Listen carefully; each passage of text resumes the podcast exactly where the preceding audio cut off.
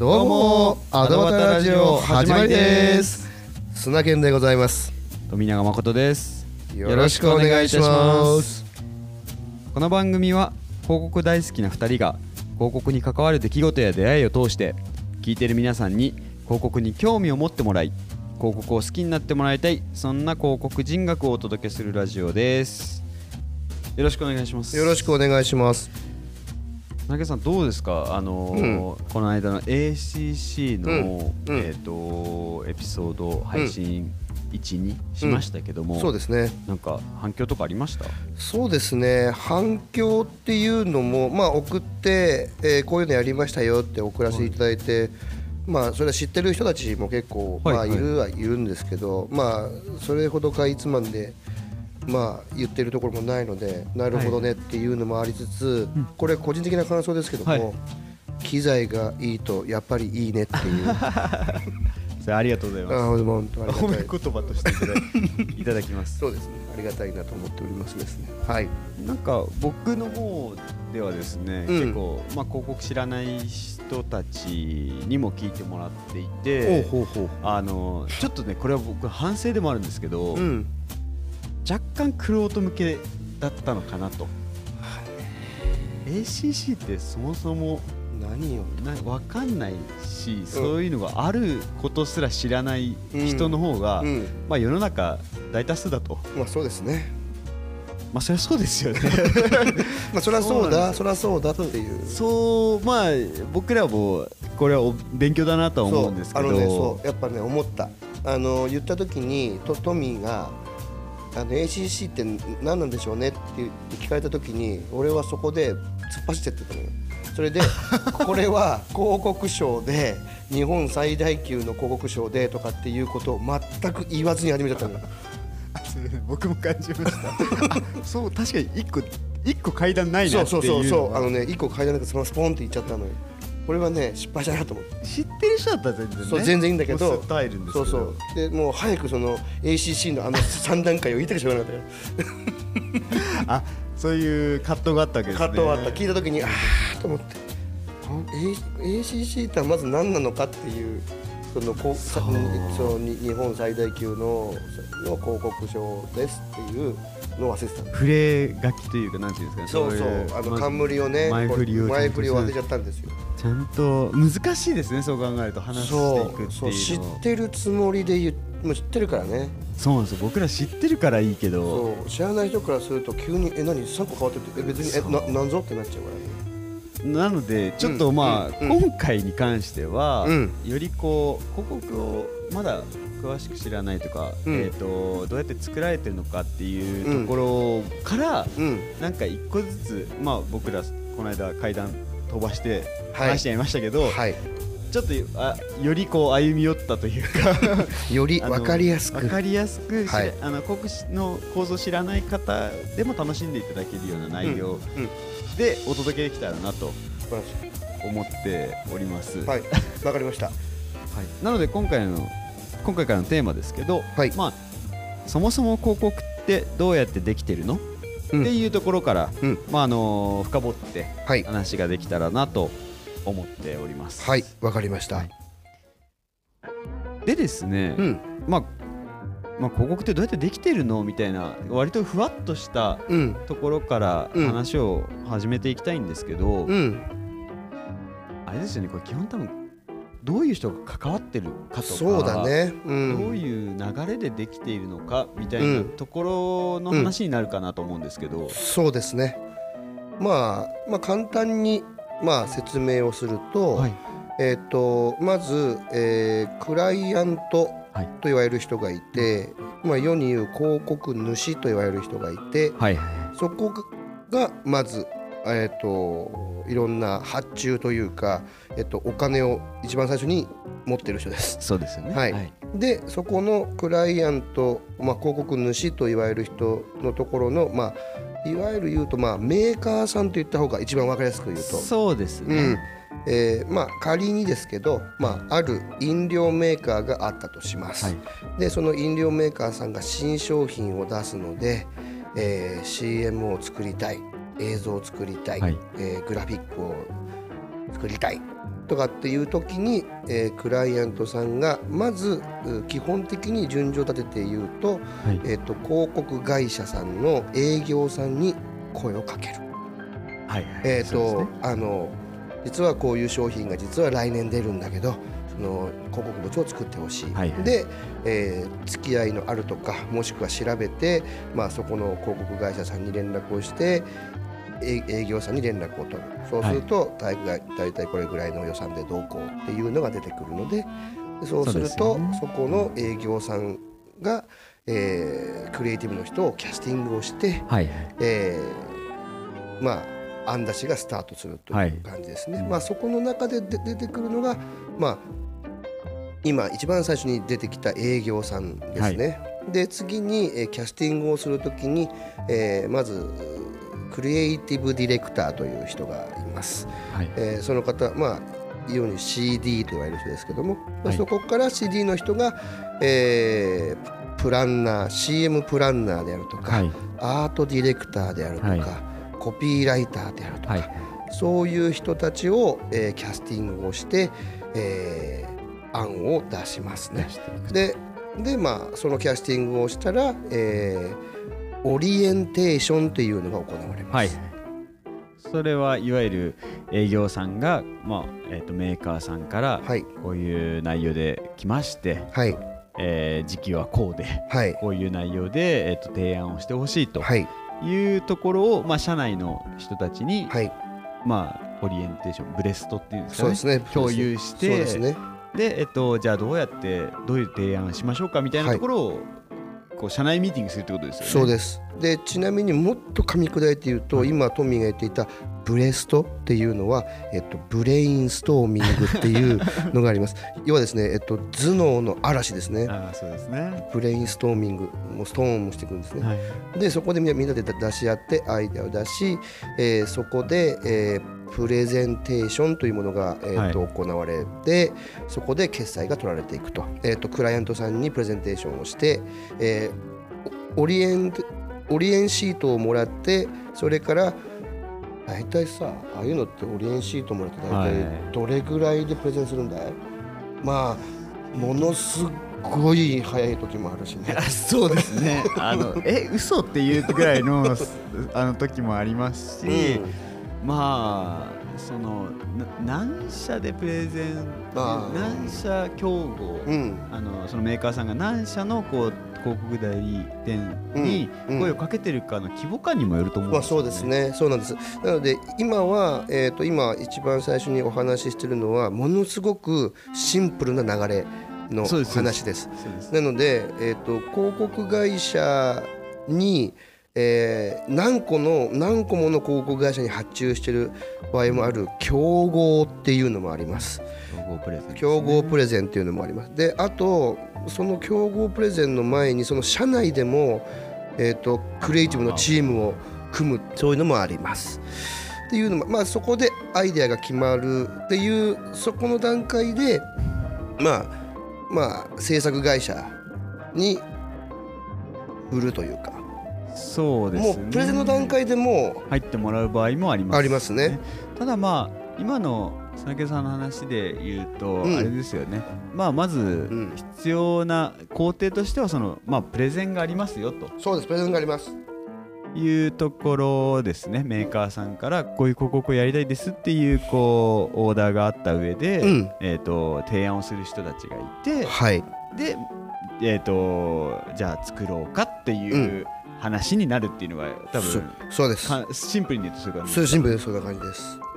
そうです。でまあじゃあそうですねそう考えると、うんどうやってできてるのっていうところを話していく上では提案しますっていう流れの、うんあ OK が出た、うんこれを企画でいきましょうって言った上で、うん。えっと、今の感じで言うとプロダクション、まあそうですね作ってくれるはい会社そうですね。に、えーさらにお願いをするんですよ。これそうです。意外と皆さんがあの勘違いをされてるんですそうですね。けどはい。えっ、となので、えー要は、えークライアントさんメーカーさんからいただいたお題を航空会社の中であるクリエイティブチームとかが、えーまあ、えーなのでまあちょっと言葉は難しいんですけど要はその案を、えー具現化する職人ですね。そうですね。えー、とクラフトマンの集団というかが制作会社。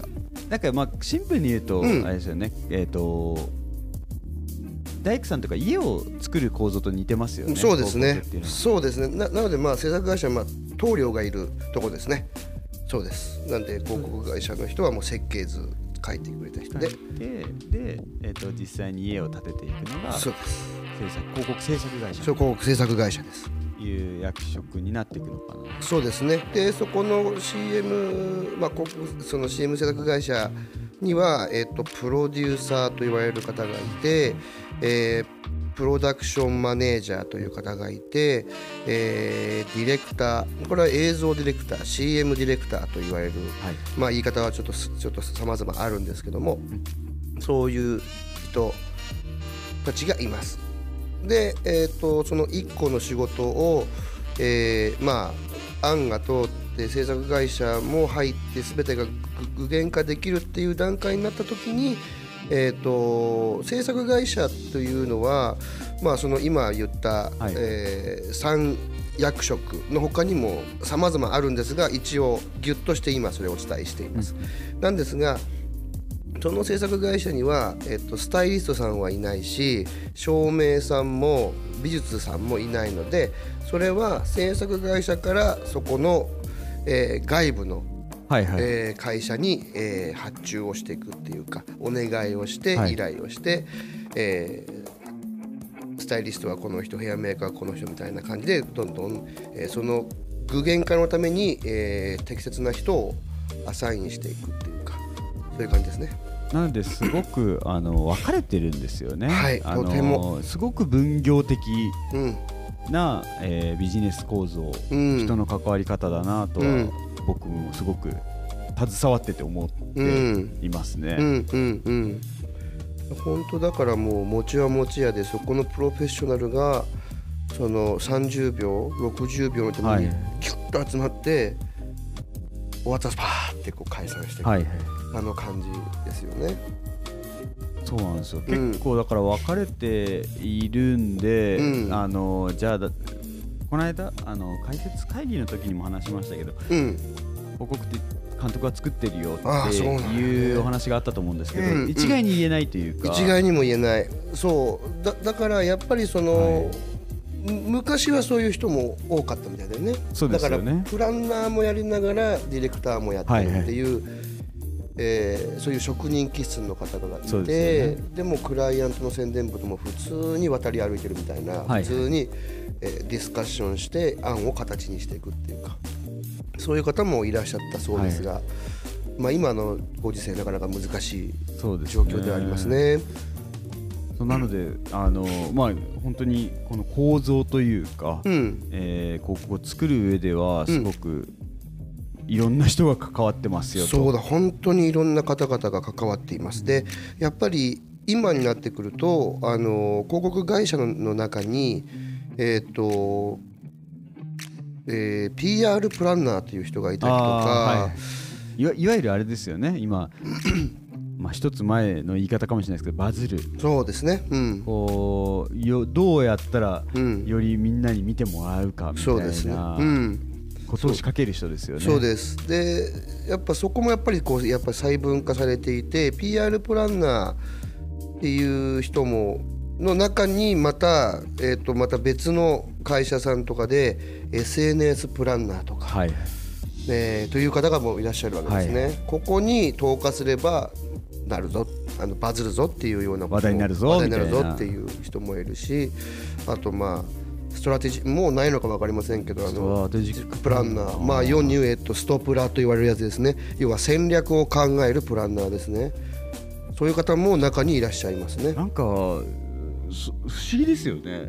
それって前は CD がになってうん。いたんじゃなかろうかとか思ってはいましたけど、うん、やっぱそこはなんかこううーん多分優秀な人なのかどういうどういう言い方をするのが正しいのかわからないけど、多分そういうことができる人たちもいたんだと思うんだけどはい。今こう時代でいろんなものが細分化されたりしてそうとてもじゃなくもうなんていうのかなクリエイティブにしもちろんクリエイティブのこともちゃんとできてその戦略的なこともちゃんとできる人も多分いらっしゃると思うんだけど多分あまりにも細分化されすぎちゃって、はいはい。抱えきれないから要はあのそこでちゃんと持ち屋持ち屋でちゃんとこう分かれた方が仕事の流れ的にスムーズにいくっていう決断として今そういう流れになってるってことなんですかね。思いますね。うん結構メディアが複雑になってるから、うん。多分職業もより適応性を求められるというか、そうですね。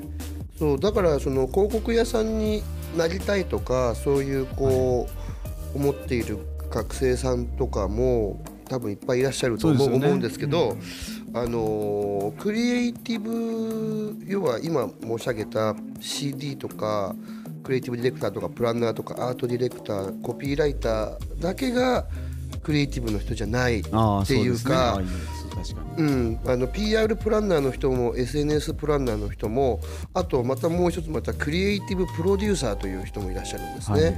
要はプロデューサーではあるんだけれどもクリエイティブのことをよく認識している人、はい。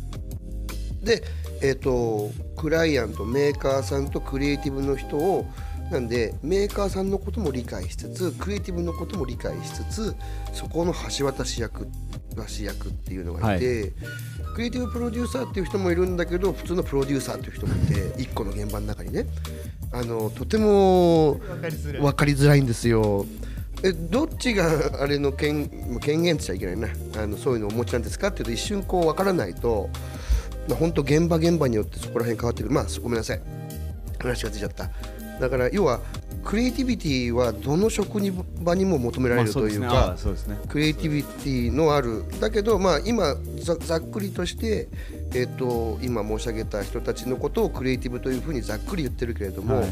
あのどの仕事にもクリエイティビティは必要だし気遣いができるとか本当にあのちっちゃなことでもあの気が利くとかあいつが制作やってると弁当のクオリティが高いとか予算のよよう言われた話ですよ。よあの予算の中でやってるのにこれだけほかほかのほかほかのお弁当入れてきたとか、ありますね。あのなんていうんですかねあの CM のその現場では全く関係ないっちゃいけないんだよな。我々が見る映像とは全く関係ないんだけどそこの裏で行われている気遣いによって出来上がってるっていうか。うん。うん。多分テンション上がって作ってんだろうなそのことは分かんないけど多分いい現場なんだろうなって。いうはい。確かに、まなのであのく今言ったクリエイティブだけがクリエイティブじゃないっていうかあのもしそういう学生さんとかが広告屋さんになりたいけどプランナーとかデザイナーとかアートディレクターとかコピーライターだけがクリエイティブなのかなと思ったら全然そんなことないと思います。だけど広告の仕事に興味があるんだったら、はい。あある場合はぜひなんかこう何かこう得意なものを1個だけ見つけるっていうのを学生の時に見つけたらそれをぶつけて、えーまあ4台出てる方は ぜひそういうのをもんあの門戸を叩いても全然問題ないと思うんですよね、はい。僕は。うん。なんかその今学生さんの話がありましたけど、うん。まあのー次回うん。からで、えっとよりこう広告の役職うん。のところをうん。深掘った話をしていきたいと思ってるんですけど、はい。まあ今分かりやすく、うん。じゃあ広告設計図書きたい人たちうん。っていうの面白いことなんか広告やりたいですみたいな人たち、うん。目標としてる人たちは、うん。えっ、と今ざっくり言うと、うん。まずはコピーライターうんプランナー、うん。えーアートディレクター。うん。まああとまあそこの手前のデザイナーとか。デザイナーとか。うんまずは分かりやすく言ってそそこら辺からですよね。うん、そうですね。まあ、さっきあの砂毛さんが言ってた、うん。えーいろんなところにクリエイティブうん。力っていうのは大事だよって話はうん。あったと思うんですけど、うん。えーまあ分かりやすく目指すうん入り口みたいなところだとこういうところかなと思うんですけど。うん。そうだね。まあまあプラそうだよね。まあ基本まあそのアートディレクターとかコピーライター。まあアートディレクターの人はまあデザイナーからはい。あのアートディレクターになるというあそうね。なるので。順番もありますよねまた。そうそう。でまあ美美大からそそ美大を出てアートディレクまあ、はい。デザイナーになる方が 多いのでです。でこれ残念ながらこれですねコピーライターっていうのはですねこれ特にまあコピーライターになるための学校っていうのは基本学校ないので基本ね。これは次回なのかしら？そうですね、はい。ここは次回にはい。わかりました。了解です。はい。ちょっとじゃあ今回は以上ですかね。はい。かしこまりました、ではまた次回。よはい。またよろしくお願いします。ろしくお願いします。どうも